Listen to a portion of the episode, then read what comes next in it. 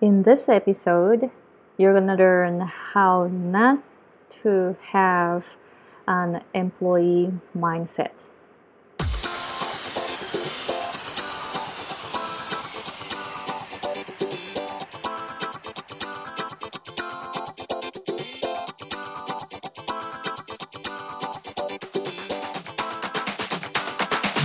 Hey guys, it's Aiko with Schwa Girl. Welcome to my show. I'm an American English pronunciation coach based in Hawaii, and I'm an entrepreneur providing the services for mostly Japanese people in the US working in an English environment. And my um, my show is designed for advanced English learners in the US who want to be successful in business and be an entrepreneur in the future. So today's topic is how to stop having an employee mindset. So this is kind of difficult concept, uh, but if you want to be an entrepreneur, this is really really important, and I myself is learning right now. And first time I found about this I was like really blown away. So I want to share this in this episode. So, you know, most of the people think this way. I want you to check if you think this way too.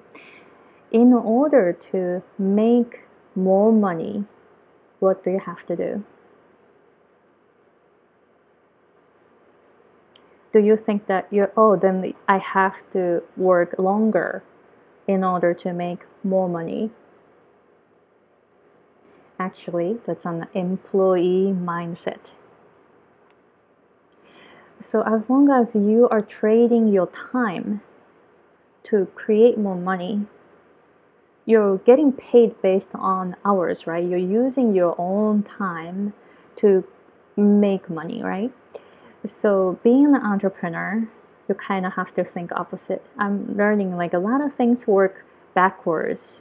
You know, any like learning English, improving English pronunciation, everything. The the the things that we have been learning actually they work opposite. They work backwards. So, in order to make more money, you want to think in a way how to use less time again. It's kind of like confusing at first, so I'm gonna repeat again. If you want to make more money, you have to find a way to be able to produce more money with less time. All right, are you confused? Because I was really confused at first. Because, you know, how do you make more money if you're using less time? You know, and then I, you know, read a lot of business books and you know watched a lot of you know business videos and finally got the concept. What you want to do is to look for a way where you can make more money, or I, I should say, work less and make more money So how do you do it, right? Uh, so usually most of people will be thinking, "Oh, I have to work longer in order to make more money." But if you do that, you know you only have 24 hours, right? A day and you won't be working 24 hours every day, right? So you probably be working like 8 hours and if you want to make more money, then if you try to work like 10 hours a week 12 hours i mean 10 hours a day 12 hours a day and you know then you get more money right? But if you do that you're going to hit the ceiling because you only have 24 hours time is limited. Therefore you won't be able to make more money just spending a lot of time so you're gonna hit the ceiling, right? But the truth of create generating money is that it should be unlimited. The sky is the limit.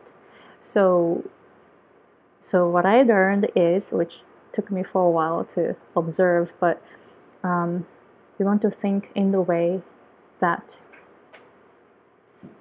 like how we can make more money while we work less.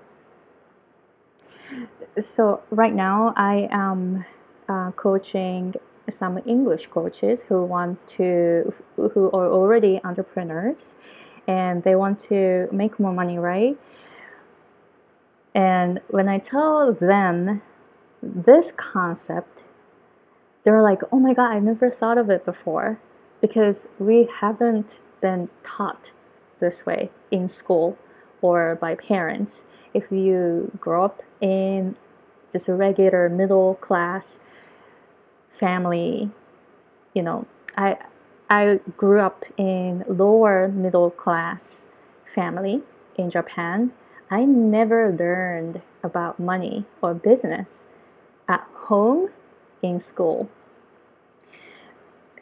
So we just learn to study and get get like good grades at school. But after we graduate, we are encouraged to find a good job, J O B, right?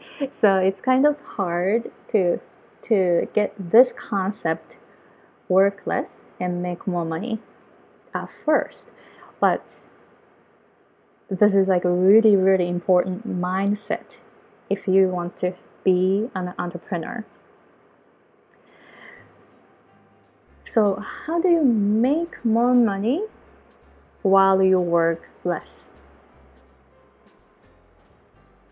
There are a few ways that you can think of right away, right? Maybe you can write it down. Um, so that's what I'm learning and actually practicing now. So, how do I do it, right? So, first, when I provide a service, I make sure that my service, my English pronunciation coaching package is very good, um, very effective, and targeting only advanced learners. Um, actually, I'm just targeting Japanese business people in the US and who are advanced English learners and they really need English skills and pronunciation skills at work in order to be successful in the US. And I make sure that my course works, right? And I price it pretty high. So, therefore, I target only people who are at the company executive level or people who are in entertainment industry or business owners who you really use the skill who really need the skill paying that much money. So i make sure that my course works and target the people who really really need my skill because I want to focus on just serious people, right?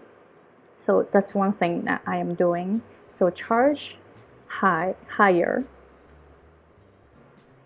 And the second thing is that I am doing group coaching. So therefore I can teach two three people at a time and not using a lot of lot of my time, right? So my pronunciation coaching package is already like prepared. So I have files ready, videos ready. All I have to do is just send them the, the lesson files and videos, right? And you know, over time, I updated my, I have been updating my coaching package. Whenever I get new information or whenever I see, oh, I don't need this, or maybe I should add this to this coaching package, then I do it and then make sure my coaching package, my pronunciation coaching package becomes better and better, more effective, more and more effective for my clients. I make sure. But the format is already prepared. So I don't have to to spend my time to plan my coaching sessions. So that way I don't have to use a lot of my time, right, to prepare for coaching sessions. And it's already pretty much structured, so I don't really have to worry about the preparation. So that's one thing you can do, right? So I just shared two things charge higher and have a good structure in your course so you don't have to spend too much time preparing for the sessions. But there are so many other ways to be able to work less and make more money. For example, um, I have Udemy courses, and Udemy is an online platform where you can release your online courses and then just put the videos uploaded and people pay for it and they will watch the videos already uploaded. So you don't have to do anything after you set up everything right? So that's what i have and i have one right as of now uh, september 30th i have 1040 students total on my udemy so that's passive income i don't have to do anything i just wake up in the morning every day and then I just see how many people signed up. So that's something that you can do. So you can work less that way. I mean, it takes so much effort and a lot of time to create online courses because you have to record, edit, and upload it and then checking everything and you know it's like really taxing. But after that you don't have to worry about anything because once you everything is uploaded then you don't have to do anything right? And the income will be passive. So that's something that you can do also. So i just shared three ways to work less and make more money but there are so many other ways well if you have any other ideas please comment below and share your ideas or what you've been doing or do you have any questions about this concept? Because it took me for a while to understand this concept. So, as long as you are thinking that in order to make more money, you have to use your time, you have to work longer, than you are having an employee mindset. So, you have to think backwards Alright, so I hope this video will help you. And if you like this video, please share it with other English learners. And if you haven't subscribed to my channel, please subscribe. And if you'd like to see the services that I provide, you can go to my website www.hatsuonkyosei.com. It's H A T S U O N K Y O S ei.com. And you can see this episode's notes on my blog website, schwagirl.com, S C H W A G I R L.com. All right, so thank you very much for listening and talk to you guys later. Bye.